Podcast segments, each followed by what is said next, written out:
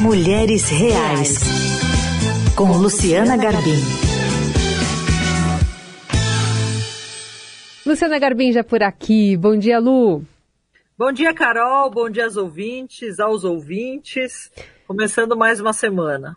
Hoje a gente começa com um jeito diferente, falando sobre uma série da Netflix. There was a time long ago when women ruled with unparalleled power as warriors, queens, mothers of nations. And there is none among them more iconic than Cleopatra. I would die for Egypt. Que é Rainha Cleópatra. Série que tá dando muita polêmica, né, Carol? Até tem alguns sites que dizem que é uma, que, que é uma série que está sendo bombardeada aí pelos críticos. E justamente por isso, até por isso, eu resolvi ver e achei que tem coisas, reflexões muito interessantes que ela suscita, viu? Então, é uma série sobre rainhas africanas, mas o pessoal focou especialmente nesse episódio, né? Isso, é, a Netflix resolveu fazer um especial sobre rainhas africanas. De esse, eles chamam de um docudrama. Esse segundo docudrama, docudrama eu descobri que é trabalho que mescla encenações, né, de uhum. artistas, de atores, atrizes, com comentários de estudiosos, uhum. né, o assunto. Então, essa, essa nova série da Netflix tem quatro episódios, chama Rainha Cleópatra, ela faz parte desse especial sobre rainhas africanas e ela é mais um docudrama. Então, nesse docudrama, eles ouvem ali especialistas sobre a Cleópatra, sobre Egito Antigo, e eles também têm encenações com uma protagonista negra, uma atriz negra chamada Adele James, e isso é que causou a grande discussão, a grande polêmica, porque aí já, já começou, né? O embate virou ali um fla-flu da uhum. Cleópatra, né?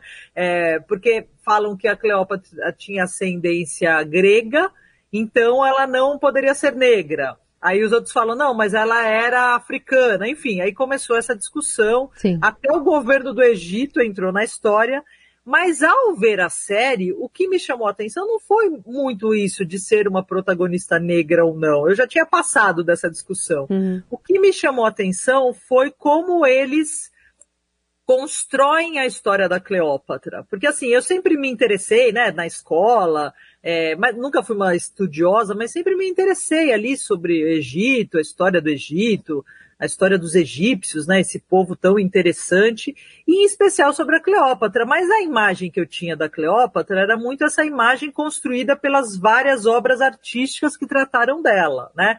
Quem não se lembra da Elizabeth Taylor ali, a Cleópatra, né, rainha do Nilo.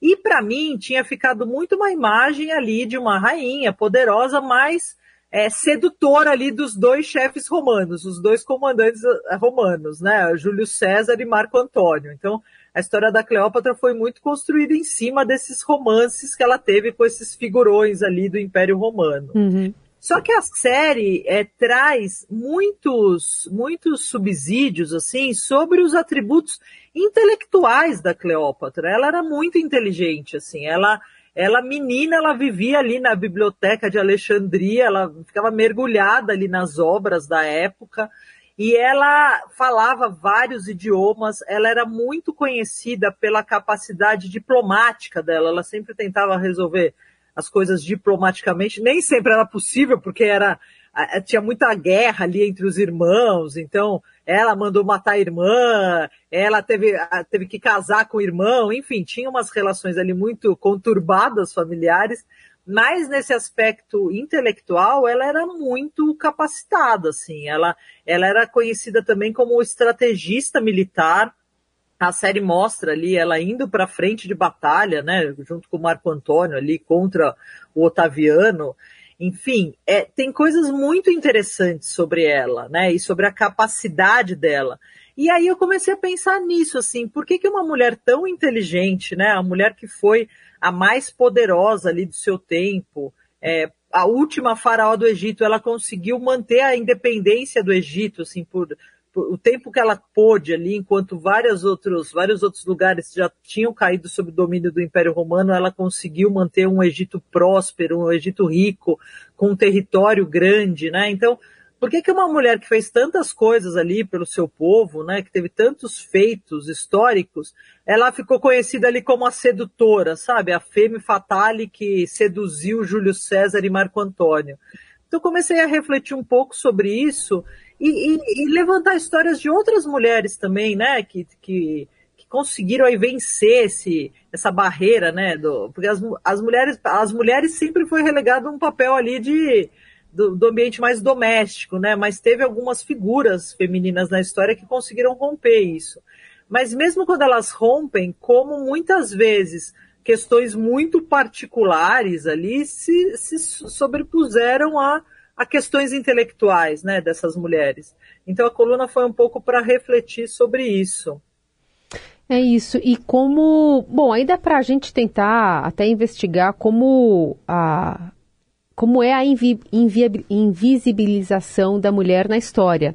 No caso da Cleópatra, é, é, difícil porque ela foi um personagem é, muito importante e proeminente, mas o que se sobressai são essas coisas que você listou. E essa capacidade dela, o fato de ela ter assumido o trono com diversas dificuldades ali pela frente e superar essas dificuldades é, acaba ficando sucumbido. E, e, no final das contas, acho que essa série traz a tentativa desse protagonismo aí da mulher na história e de personagens que muitas vezes acabam subjugados em relação aos homens, né? É, e outra coisa muito interessante que eu achei na série é como a Cleópatra foi, segundo os historiadores, alvo de uma das primeiras campanhas negativas de imagem ali, né? Uhum. Então, acho que passando para os dias de hoje, seria meio esses, esses linchamentos. Esses cancelamentos né? aí, né? Esses cancelamentos, esses linchamentos causados até por fake news, né? Então, é, os especialistas ali contam que era uma estratégia né, do Otaviano, que era o, comandante romano da época, é, de, de destruir mesmo a imagem dela, né? De ficar focando nessas questões sexuais. Falava-se muito na época dela ser uma bruxa, dela estar tá ligada com bruxaria, com ocultismo, que era um pouco para justificar o que ele estava fazendo ali com o Egito, né? Ela, parece que ela era muito amada ali pelo povo, então ele precisava queimar a imagem dela para justificar ali, né? Tá, tá subjugando o país. E, e, na própria sociedade romana, assim, porque ela era mais libertária, mais independente, né? É, e, e isso para algumas sociedades mais conservadoras não pegava bem. Então ele reforçou muito isso, né, principalmente essa questão sexual, para poder queimá-la, né, ali. Então, é, como, como uma personagem histórica, como isso já acontecia antes, uhum. com outras nuances. Claro que hoje ganha uma proporção muito maior, até por causa da internet, né, que nem se sonhava na época.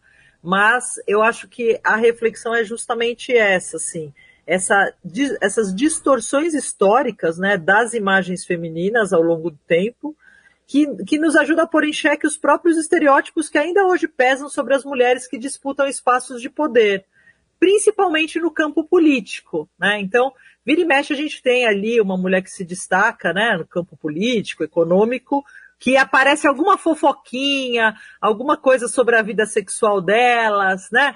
que, que acaba, acabam tentando querer manchar a imagem da mulher com uma bobagem, né? Frente ao todo do, da capacidade intelectual dela. Quando não chamam de louca, né? Quando não vão por esse outro lado também, tentando é, dizer que ela é destemperada, histérica, colocando é, também esses adjetivos que especialmente recaem sobre as mulheres, né? Nunca os homens. É, não sei se vocês lembram, há pouco tempo teve o caso até da primeira-ministra da Nova Zelândia, da Jacinta Ardern, que até se, se notabilizou, né, pela maneira é, elo, muito elogiada de como ela conduziu ali Sim. o combate à pandemia de Covid, e aí vazaram umas imagens dela numa festa e virou uma celeuma, né?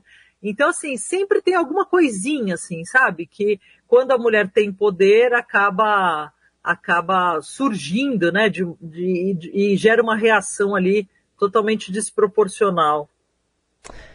Muito bom, reflexão para a gente levar adiante a partir dessa provocação da, da Luciana Garbim aqui nessa segunda-feira. Lu, obrigada por hoje, a gente volta a se falar semana que vem.